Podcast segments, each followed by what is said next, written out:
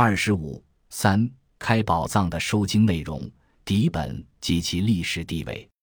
在这里还有一个问题，即开宝藏的前四百八十志、后续的经传三十志、为人藏经二十七志，以及之后陆续增补的北宋新译经和宋代僧俗著述之外，还有建制至微制的《大方广佛华严经合论》、法院珠林及机制之后的华严、天台、法相诸宗师的著述。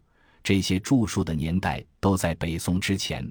同时，根据赵成藏考察，他们在版式上又多与前四百八十志、北宋新易经及宋人著述大不相同。例如，《华严经合论》的版式是每版三十行，每行十七字；而机制之后诸宗师的著述则多为每版二十六行左右，每行二十字左右。比如天台宗创始人四祖之所说。弟子灌顶整理的《摩诃止观》，其版式为每版二十六行左右，每行二十字。制的另一部著作《法华经文句》，亦是每版二十六行，行二十字的基本版式，属于法相宗祖师窥基的著作。因名人正理论书，也是每版二十六行，行二十字的版式等等。为什么会出现这种情况？他们又是聚合雕造的？这些问题。由于记载不详，难以做出十分具体且详尽的回答。但从目前已知的资料中可以肯定，他们都是开宝藏的原版原式。一如蒋维新在《金藏雕印始末考》一文中所云：“著述一门，珍密之极，触目琳琅。其实亦北宋官版之旧观也。”天台、慈恩两家之作二百卷，于天圣年间入藏。天台诸集，且由行译版已尽，见《景佑录》卷十七。行版及前处从高丽搜访遗文浮雕，见《佛祖统计》卷四十四，或记前处名字于版首。广圣藏亦一复之，《摩诃止观》卷十提前有记一行云：天下兵马大元帅吴越国主前开此论诗，其所保存者美矣，备矣。近年经济之言讨日盛，宋元诸版或校或印，无不可详。独为诸版共同组本之北宋官刻藏经极光片语，似全报无所可窥者。孰意天壤间犹有累积五千卷一副在复之广盛藏本存其完全面目也？一思成不思议因缘矣。此文见在《宋藏遗珍》卷首，《宋藏遗珍序目》。一九三五年上海版，就是说，早在上世纪三十年代，南京支那内学院的蒋维新先生在考察了赵城广胜寺所藏金藏之后，已经通过佛教典籍之记载，明确肯定了赵成藏所反映的正是开宝藏的全貌，并特别指出著述一门译北宋官版之旧观也。却如蒋先生所云，如自秀。之的《法华经玄义》，至母之的《六妙门禅法》的天台教文，及中国天台宗创始人智凯及其传人湛然等人的著述，共十五至一百五十卷。这些著作在唐末五代时在国内已经失传，是吴越王钱钱使从海外求得。关于这一情况，《佛祖统计》卷十法师地官传有如下记载：初。吴越王殷览永嘉集，同除四柱之语，以问韶国师。韶曰：“此事教义，可问天台义记。”即召问之，对曰：“此智者妙玄未妙中文。唐魏教集流散海外，今不复存。”于是吴越王遣使致书，以五十种宝往高丽求之，其国令帝官来奉教成。同卷吴越忠义王传一载，有常召罗西吉法师至金门见讲，问智者教义，以典籍不全，慨然前世众宝求遗书于高丽、日本，于是一家教卷复见全盛。这些天台教文回归吴越国都杭州后，吴越王钱即在杭州开版印造。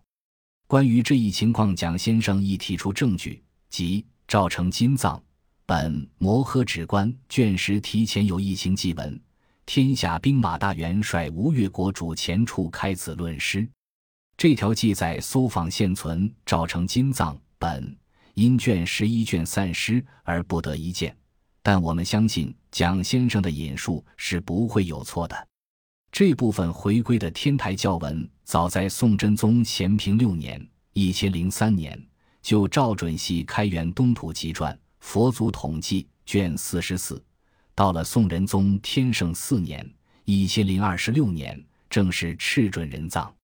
具体人葬的情况，如蒋先生提及的，在《景佑录》卷十七中有一段十分重要的记载。现将全文照录如下：天圣四年，内出天台智者科教经论一百五十卷，领三藏为晋级左右阶僧职，京城义学文学沙门二十人同家详定，编录入藏。照杭州搜访印版，并令复议已尽。有缺者复印经院刊漏《中华大藏经》汉文部分第七十三册五百七十九页，中华书局一九九四年版。这条记载指出，天台教文明令人葬后，并不是在印经院雕造新版，而是下诏在杭州搜访现成的经版，由观音运至开封。再由印经院编录后，会人开宝藏中，这样一批如天台教文那样的与前四百八十志及后续的宋代新译经、为人藏经二十七志不同版式的中国著述，就出现在开宝藏中。很显然，天圣四年之后人藏的中国著述，不仅仅是天台教义，还包括法相宗、华严宗的一批重要著述。他们很可能也是出于同样的原因，即搜求现成的刻板，从而与天台教文一样，以不同的版式被编录后汇人开宝藏中。总之，在开宝藏中出现的不同版式的中国著述，亦如蒋维新先生所云，均为开宝藏之旧观也。开宝藏是中国的第一部刻本大藏经。开中国课本大藏经之先河，它的问世无疑是中国刻藏史上一件划时代的事件。中国佛教典籍的传播从此有了一个可以成批生产的规模化的定本，而中国佛教大藏经的雕造也因为有了开宝藏这个标本而一发不可止，至明清时代历代延续不断，近二十种规模宏大的大藏经版本。形成了中国佛教史及中国文化史上一个值得大书特书的壮丽的景观。因此，学术界如何评价开宝藏的历史功绩都不为过。开宝藏已经基本亡佚，但它所产生的影响和在中国刻藏史上的地位却没有因为它的基本散失而被淹没。开宝藏的复刻藏、赵成金藏的发现。使佛教界和学术界第一次真正清楚地认识了开宝藏的真面貌。多达六百八十二至六千八百余卷的宏大规模，使学术界为之惊叹。它是佛教研究的一个资料宝库。它不仅提供了中国最古老的一种大藏经版本，还发现了一大批在赵成金藏发现之前鲜为人知的佛典资料。佛教学术界对这些典籍给予了特别的关注，称他们为宋藏遗珍。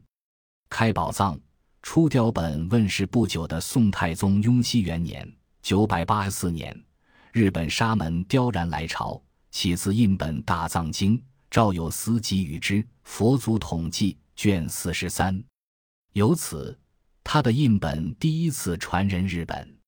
宋神宗熙宁五年。一千零七十二年，日本僧承训再次来朝，显圣寺印经院又准传法院新经赐予承训。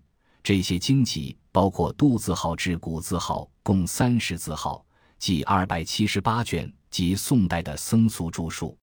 这一资料我们在上文中已经引述，就是说，在熙宁六年前后，开宝藏续刻的内容也传人了日本。又据《佛祖统计》《宋史》《外国传》《高丽史》等的记载，开宝藏曾先后五次传人高丽。高丽显宗朝（一零一零至一零三一年），曾据开宝藏出雕本开始雕造大藏经版，此经版完成了显宗二十年（一千零二十九年）。